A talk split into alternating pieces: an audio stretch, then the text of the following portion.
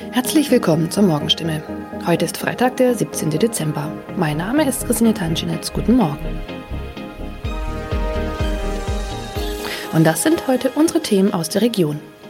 Kinderärzte sollen Impfstoff zurückhalten. Freifahrt in der Stadtbahn bei kaputten Automaten. Und Papagei überlebt Wohnungsbrand und wird Tage später gefunden. Weil nicht genügend Corona-Impfstoff für Kinder im Alter von 5 bis 11 Jahren vorhanden ist, fordert das Land Baden-Württemberg nach Informationen der Heilbronner Stimme dazu auf, ausreichend Impfstoff für die Zweitimpfung zurückzuhalten. Von der Bundesebene wurde uns mitgeteilt, dass auch die Lieferung des Impfstoffs für Kinder im Alter zwischen 5 und 11 Jahren voraussichtlich nicht in der erwarteten Menge lieferbar sein wird, heißt es in einem Schreiben vom Sozialministerium, das am Donnerstag landesweit an die mobilen Impfteams, die Stadt- und Landkreise sowie an die Kinderärzte per Mail verschickt worden ist. Das Schreiben liegt unserer Redaktion vor. Baden-Württemberg wurde vom Bund zuletzt zugesagt, bis zum Jahresende rund 300.000 Dosen des Kinderimpfstoffes zu erhalten. Diese Zusage kann nun offenbar nicht eingehalten werden. Sollten vom Bund anderslautende Informationen kommen, werde das Sozialministerium diese umgehend an die impfenden Akteure weitergeben und die Verteilung anpassen. Mehr dazu lesen Sie heute auf stimme.de. Seit 1. November hat der Stadtbahnbetreiber Albtal Verkehrsgesellschaft AVG die Fahrscheinautomaten in den Stadtbahnen stillgelegt. Sie sind noch da, funktionieren aber nicht. Da alle Haltestellen nun mit stationären Automaten ausgestattet werden, seien die Automaten in den Zügen nicht mehr nötig, erklärt die AVG die Gründe. Die Geräte sollen nun Zug um Zug in den 229 Stadtbahnen ausgebaut werden. Nur damit fällt auch die Alternative weg, wenn ein Automat an einer Haltestelle defekt ist. Was gilt dann? Manchmal sind Haltestellen einige Kilometer entfernt. Soll ein Kunde, der vielleicht wichtige Termine hat, so einen Umweg auf sich nehmen, wenn ein Automat an einem Haltepunkt defekt ist? Oder gilt eine Kulanzregel und er darf dennoch in die Bahn einsteigen? AVG-Sprecher Michael Kraut stellt für das Gebiet des Karlsruher Verkehrsverbunds klar, Dort dürfen Fahrgäste bei einem defekten Automaten an der Haltestelle einsteigen. Sie sollten den Defekt entweder dem Stadtbahnfahrer oder gegebenenfalls dem Prüfpersonal in der Bahn melden. In dem Fall werde kein erhöhtes Beförderungsentgelt verhängt. Man könne jederzeit prüfen, ob eine Störung an einem bestimmten Automaten vorlag. Auch im Heilbronner Hohenloher Haller Verkehrsverbund gilt diese Kulanzregel. Mehr dazu lesen Sie auf stimme.de. Am vergangenen Samstag kam es in Neckargartach zu einem Wohnungsbrand, bei dem ein Mann und ein Papagei verletzt wurden. Ein zweiter Papagei blieb unverletzt. Später stellte sich heraus, dass sogar ein dritter Papagei in der Wohnung sein müsste. Wenige Tage nach einem Hausbrand in Heilbronn haben Feuerwehrleute einen überlebenden Papagei aus einer betroffenen Wohnung gerettet. Ein aus der Wohnung geretteter Papagei wurde zudem vorsorglich einer Tierklinik übergeben. Der andere Vogel blieb am Samstag unverletzt.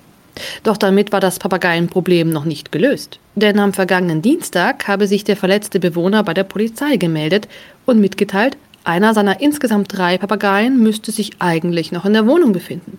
Tatsächlich entdeckten die Einsatzkräfte nach langer Suche den Vogel. Später konnten sie das Tier wohlbehalten an den Besitzer übergeben, wie es heißt. Soweit die Nachrichten aus der Region. Übrigens, die Corona-Fallzahlen in Stadt und Landkreis Heilbronn bleiben auf hohem Niveau, sind in den letzten Tagen aber deutlich zurückgegangen. Bleibt das so, wird am Sonntag die Ausgangssperre für ungeimpfte aufgehoben. Ob das eintrifft, erfahren Sie auf jeden Fall aktuell auf stimme.de. Haben Sie Kritik, Fragen oder Anregungen zu unserem Podcast? Dann schicken Sie einfach eine E-Mail an podcast.stimme.de. Weiter geht es hier mit Nachrichten aus Deutschland und der Welt mit unseren Kollegen und Kolleginnen aus Berlin.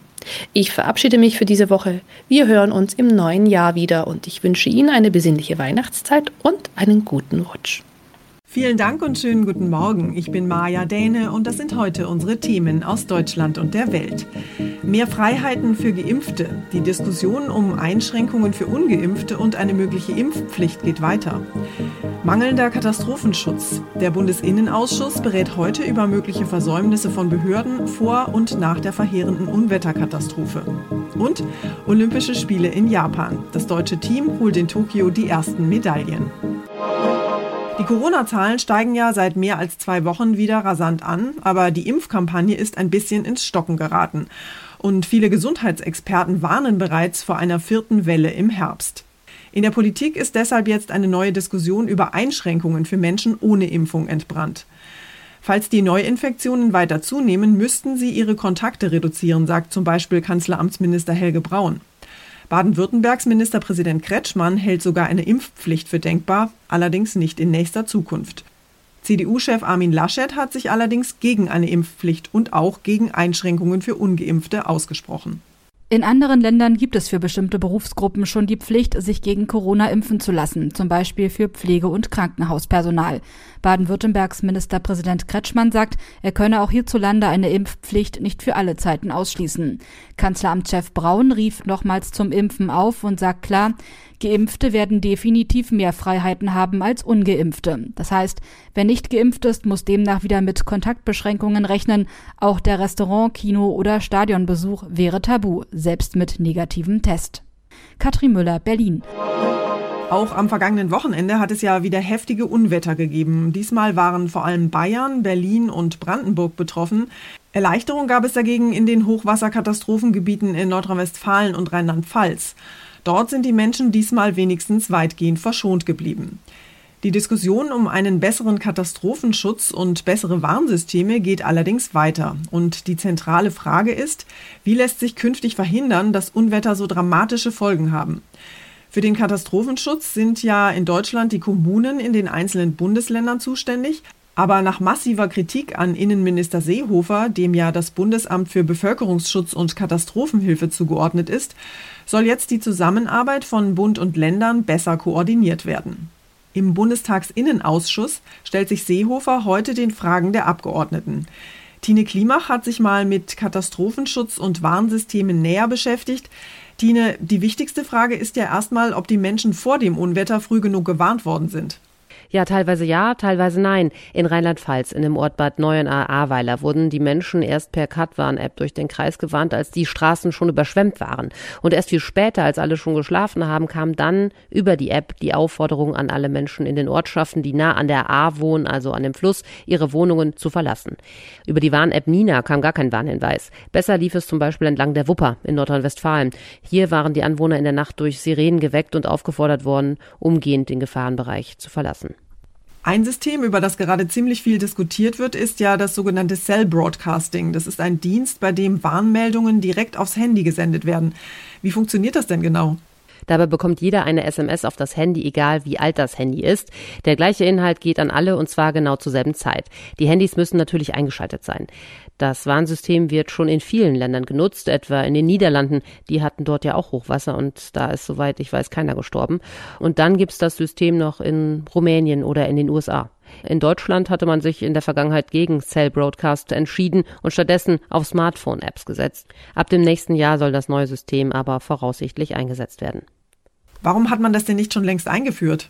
Es ist wie immer kompliziert und teuer, weil alle bestehenden Warnsysteme mit dem neuen Cell Broadcasting zusammengeführt werden müssen und dann muss die Technik bei den einzelnen Telefonanbietern freigeschaltet werden. Derzeit läuft eine Machbarkeitsstudie. Es wird also geprüft, was genau dafür benötigt wird, um das System umzusetzen. Es ist aber auch kein Allheilmittel, denn nicht jeder benutzt ein Handy und manche schalten das nachts einfach auch aus. Und in einigen Regionen, die jetzt von den Fluten betroffen sind, hatten die Wassermassen auch sämtliche Mobilfunkmasken umgerissen und die braucht man dafür. Dass die aktuelle Unwetterkatastrophe ganz klar mit dem Klimawandel zusammenhängt, das bestreitet mittlerweile kaum noch jemand. Passend zur aktuellen Lage tagen ab heute die Experten des Weltklimarats. Der Klimarat beschreibt seit seinem Start 1988, wie sich das Klima verändert und vor allem auch, wie die Menschen diese Veränderungen beeinflussen. Anfang August wollen die Experten den ersten Teil ihres Berichts vorlegen, der sich mit den naturwissenschaftlichen Grundlagen des Klimawandels befasst. Eines ist grundlegend anders als vor sieben Jahren, als der letzte Weltklimabericht herauskam. Damals hatte sich die globale Mitteltemperatur 15 Jahre lang kaum geändert, aber seit 2015 steigt sie rasant. Die vergangenen sechs Jahre waren die wärmsten seit vorindustrieller Zeit. Der neue Bericht soll nun unter anderem helfen, den Klimawandel in den einzelnen Weltregionen besser abzuschätzen, um reagieren zu können. Aus Genf Christiane Oehlrich. Und wir schauen noch nach Japan. Bei den Olympischen Spielen hat die deutsche Olympiamannschaft nämlich die ersten Medaillen gewonnen. Erst holten die Wasserspringerinnen Lena Henschel und Tina Punzel Bronze im Synchronspringen und dann gewannen die Bogenschützinnen Bronze im Teamwettbewerb. Und auch die deutschen Fußballer konnten in Tokio punkten. Das Team von Stefan Kunz siegte gegen Saudi-Arabien knapp mit 3 zu 2. Fast hätte es auch noch eine Bronzemedaille im Schwimmen gegeben. Hannes Mühlleitner war aber auch mit seinem vierten Platz über 400 Meter Freistil sehr zufrieden. Die deutschen Basketballer haben ihr erstes Olympiaspiel verloren. Die Fußballer bezwangen mit großer Mühe Saudi-Arabien. Kapitän Max Kruse sorgte nach dem Sieg für den romantischen Höhepunkt des Wochenendes mit einem Heiratsantrag an seine Freundin vor laufender Fernsehkamera. Manja Borchert, Tokio. Unser Tipp des Tages heute für alle, die ihr Haus künftig besser vor Flutschäden schützen wollen. Keine Frage, die Fluten nach der dramatischen Unwetterkatastrophe waren nicht zu bändigen und die dramatischen Auswirkungen vielerorts auch nicht vorhersehbar. Mit ein paar einfachen Vorsichtsmaßnahmen kann aber jede Hausbesitzerin und jeder Mieter die eigenen vier Wände künftig zumindest etwas besser vor Flutschäden schützen.